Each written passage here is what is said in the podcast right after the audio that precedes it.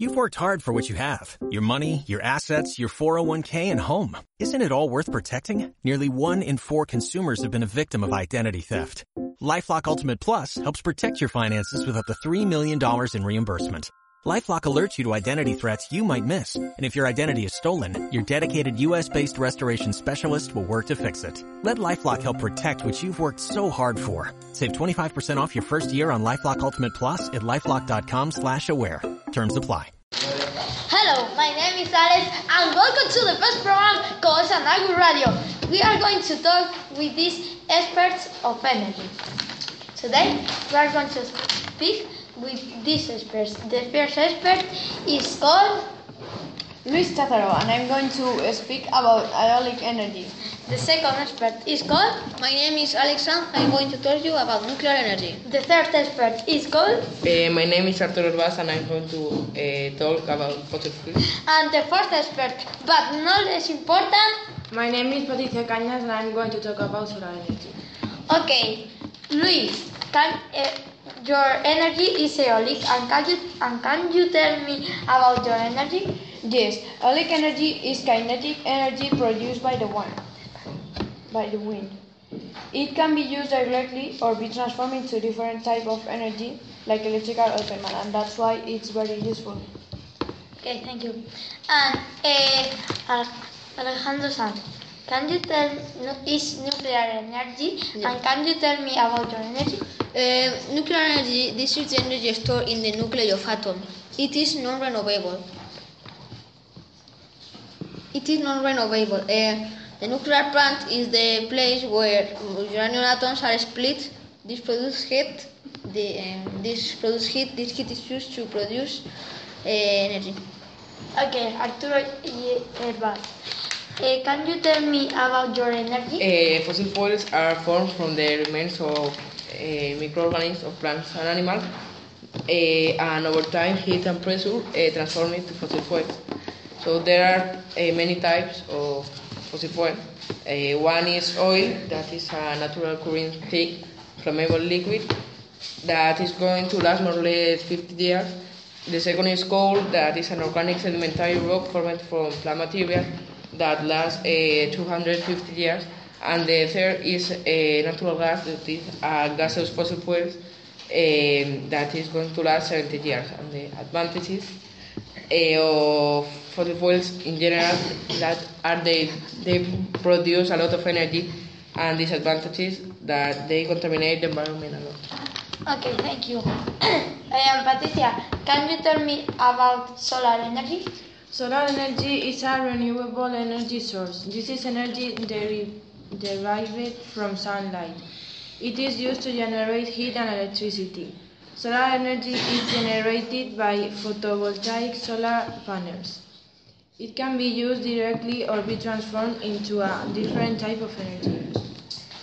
Okay, and the first question is for aeolic energy. How aeolic energy can be used? Uh, I have already said, but if you doesn't remember it, it can be used directly or be transformed into different type of energy. Okay. like electrical or thermal. Okay. And do you think aeolic energy is better than nuclear? Yes, I think. Why? Because uh, aeolic energy is an unlimited source of energy, and uranium not, the nuclear not. Um, uh, it, uh, the aeolic energy is cheap, and, and it's also a clear energy source. And the uranium generates highly contaminated nuclear waste, and it's so uh, it can be an accident uh, that can release dangerous nuclear substances. And nuclear energy, Alejandro Sanz. What do you think that of what he said? Uh, I'm not agree with that because okay, um, nuclear energy is is non-renewable. It's and is is a limited energy, but with small amounts, with a little bit, we can get big amounts of energy.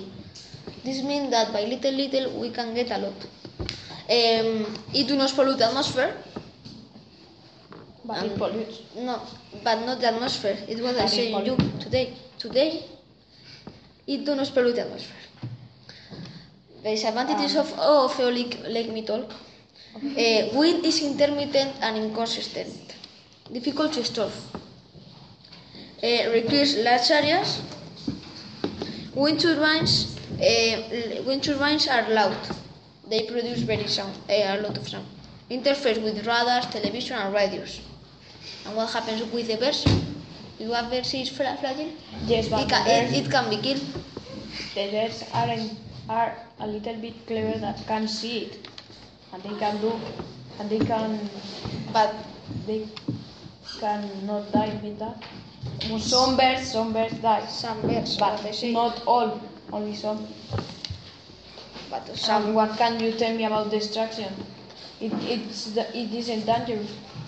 Or Uh, it's not. It's it not. cause nuclear. dis- It can cause nuclear. Destruction, no? No, It's what in the uh, if an accident occurs, that there are an accidents, the what happens is that the pools where the water is stored breaks down and all the nuclear energy that were on all the nuclear waste that were in the in the wa- water goes.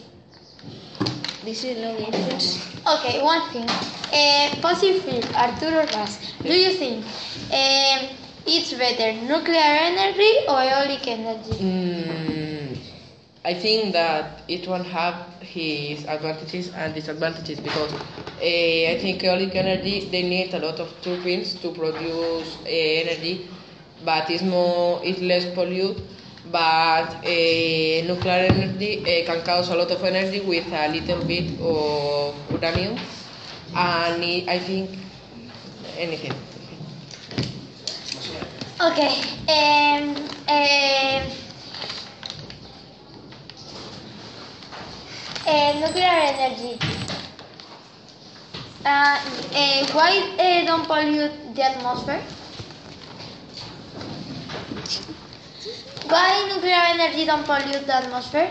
because um, the nuclear waste is only uh, stored in water and it does not pollute the, the atmosphere because the, the smoke that you see is not smoke, it's water vapor. Okay, thank you. And solar energy, uh, why is renewable? Solar energy is a renewable energy because it's natural and is replenished continuously. Okay, and Arturo, can you tell me about uh, how much fossil fuels last? Okay, I tell you yet, but uh, I think uh, oil uh, lasts uh, 50 years, coal 250, and natural gas 70. But I think there is going to uh, do more because last more because uh, oil is the remains and fossil fuels is the remains of things that uh, die a lot of time ago, and every year and every moment is dying something to create more fossil fuels like animals or plants. So they are producing fossil fuels uh, every moment. Okay, thank you. And we finish. If you want to talk more, if you want to know more about this expert, you can call 696969. Bye bye.